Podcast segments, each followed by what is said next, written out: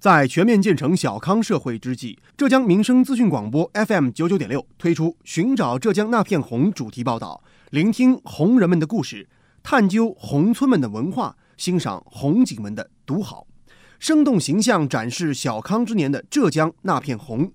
本期节目，我们一起走进建德市李家镇沙墩头村，请听报道：寻找浙江那片红，红色乡村的绿色发展。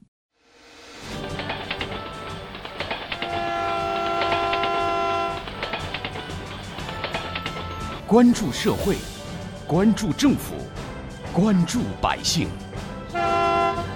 民生新干线。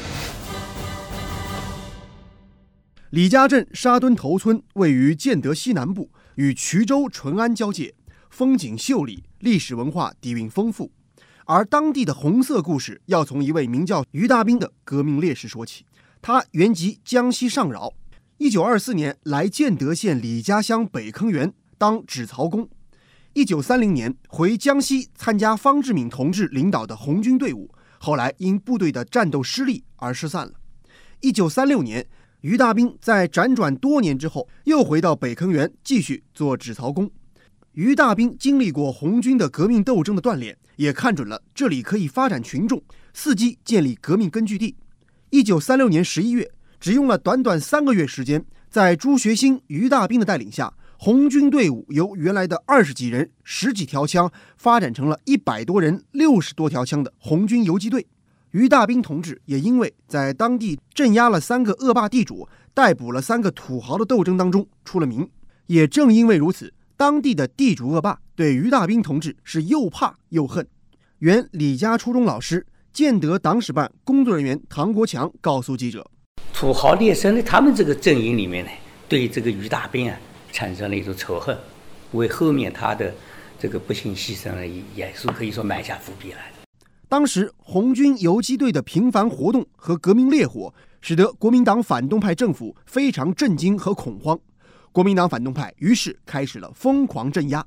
一九三七年二月十号，于大兵同志遭到叛徒出卖，不幸被捕入狱。于大兵被捕后受尽酷刑。但坚决拒绝回答任何背叛组织、背叛革命的问题。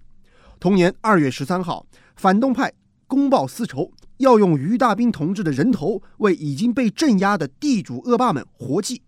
建德党史办工作人员唐国强，这于大兵后来这个呃被捕以后，他这个牺牲的场面是非常惨烈的。他们把他押到这个被镇压的那个坟上呢。就是说，像古代的那种凌迟那种那那那种酷刑一样的，真的像那个小说里写的，他非常的坚强、勇敢、视死如归，从来没有吐一个字，呃，最后就这样被折磨牺牲的。于大兵同志的遗体被当地群众偷埋于石门塘村后一个小山包上，后来几经迁址，最终落在麒麟山下的革命烈士陵园。建德党史办工作人员唐国强。我们在还是在读小学的时候，我们那个时候老师就带我们从长宁那边走十五里路到于大兵烈士的坟墓去扫墓的，所以那个时候这个名字就刻印在我们头脑里了。呃，后来几乎是每年的清明节，包括上初中到高中，每年都来的。在建德烈士英名录收录的二百七十名烈士当中，于大兵排在土地革命战争时期第二十二位。虽然如今战争年代已经过去，但是李家珍的革命故事仍在继续。比如王根凤的故事。一九六八年九月十八日的时候，沙墩头生产大队在山脚下劳作，当时突突发泥石流塌方，说当时他为了救一名就是山体压住的一个小女孩，自己献出了宝贵的生命。在后来这个事迹，就是说我们报到省里，省里尊认他为。说一不怕苦，二不怕死的共产主义战士，在当时也把就说这个事迹编入到了浙江省的一个语文小学教材。在村中的红色历史纪念馆，沙墩头村村委委员、红色历史讲解员吴宝兰向记者详细介绍了王根凤一不怕死，二不怕苦的共产主义精神。他说，这样的精神影响了上世纪六七十年代全省的小学生。挖掘新闻真相。探究新闻本质，民生新干线。回首过去，革命先行者们为了推翻反动派的统治，在李家镇抛头颅洒热血。现如今，当地的党员干部们继续传承前辈们艰苦奋斗的精神，为当地百姓谋求幸福生活。而幸福生活的基石，就是让村民们的腰包充实起来。李家镇资源与产业特色明显，依托品质优良、储存量达上百亿吨的石灰石资源和丰富的劳动力资源，全镇形成了碳酸钙、水泥、来料加工三大特色产业。建德李家镇副镇长徐三凯，这李家镇是我们建德市碳酸钙产业最有代表的一个乡镇。建德市呢是在我们全国十大碳酸钙产业基地之一，然后。建德的大部分的碳酸钙资源就集中在我们美丽的李家镇。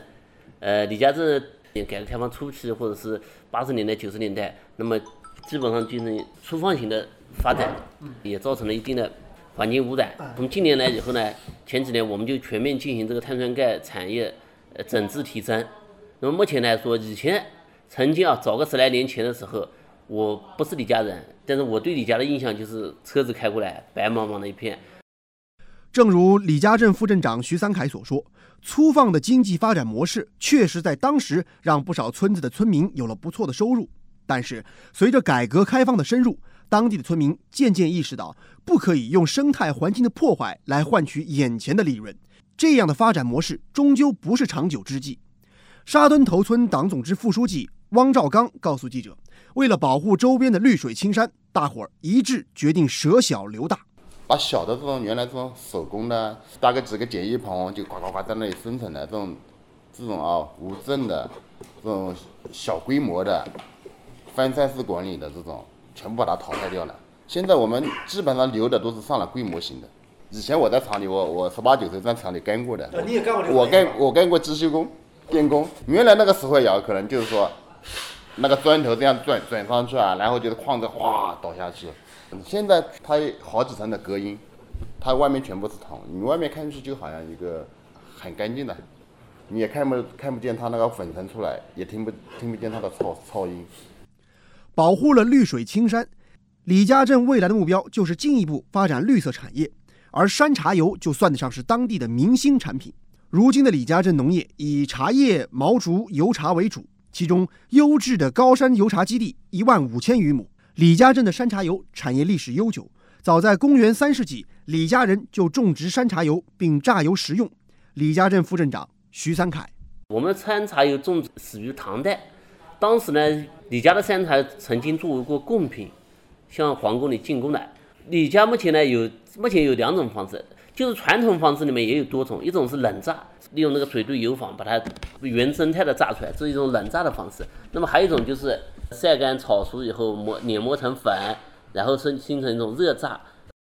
徐三凯刚刚介绍的江南水兑油坊具有实用性和独特的传统榨油技艺，更是散发出浓郁的地域文化特色和深厚的历史文化底蕴。这样的山茶油虽说产量不高，但是价格可不低。肯定没有传统的这个产量高，但是呃价钱能卖得贵。价钱对，价钱卖得贵，就是原生态的我们这个土法榨油，价格卖得贵。那么目前我正宗的山茶油是不会低于六十元一斤的。明朝中期名臣商洛在他的诗《复封八景诗》中这样形容当地的美景：“龙凤归林列四邻，港兰体势换真形，风霜历尽浑无恙，玉秀摇帘锁踏青。”在当地，绿色发展的理念早已深入人心。村庄整体环境提升之后，越来越多的年轻人也愿意回到家乡创业。何伟就是其中一位。呃，我是个体户，呃，做伊利牛奶的。我是做电商的，我是自己家里做啊。比如说我要多少货，嗯，他给我运来，然后淘宝上销售，嗯，然后再寄出去就行了。何伟告诉记者，未来他的目标很明确，最远大的想法就是本地开个几个，差不多饱和了之后，再辐射到周边的县市这样子。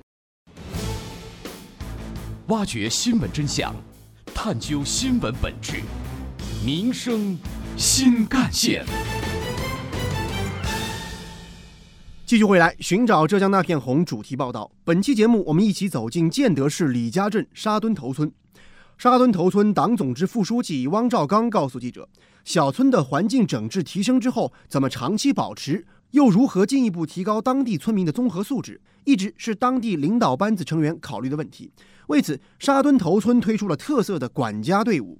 沙墩头村目前最大的亮点应该是就呃料子管家队伍，党员先锋管家，一个是美丽管家，针对于清洁乡村、垃圾分类，还有就是像河道清洁、污水公治啊，然后还有个这种拆违啊这一类的啊，就是第二个。饲养管家，我们村里的话，低保的有些孤寡老人啊，有一个养老集中养老的话是在我们村里，我们村里有一个敬老院的。汪兆刚说，第三个则是雏鹰管家，像礼拜六啊、礼拜天啊，就有些小朋友啊，他就是过来在这边做做作业啊，然后看看这种课外书啊，就我们有专门有些有的有的时候搞活动啊。第四个就是鱼友管家。因为现在呢，农村啊，现在因为污水工治啊，经过这种环境整治啊，然后水也变清了，山也变绿了。那水清了之后，就有小鱼就多了。哎，像我们像像我们这边这个河道里面啊，什么鱼都有，防止这个鱼哦被电被毒偷捞偷捕。沙墩头村党总支副书记汪兆刚告诉记者，管家队伍人数不算多，但是要管的事儿啊，还真的不少。最后一个的话就是党员管家。所以我们每个党员，我们现在有六十四个党员，我们每个党员连是十户左右的，我们农户啊。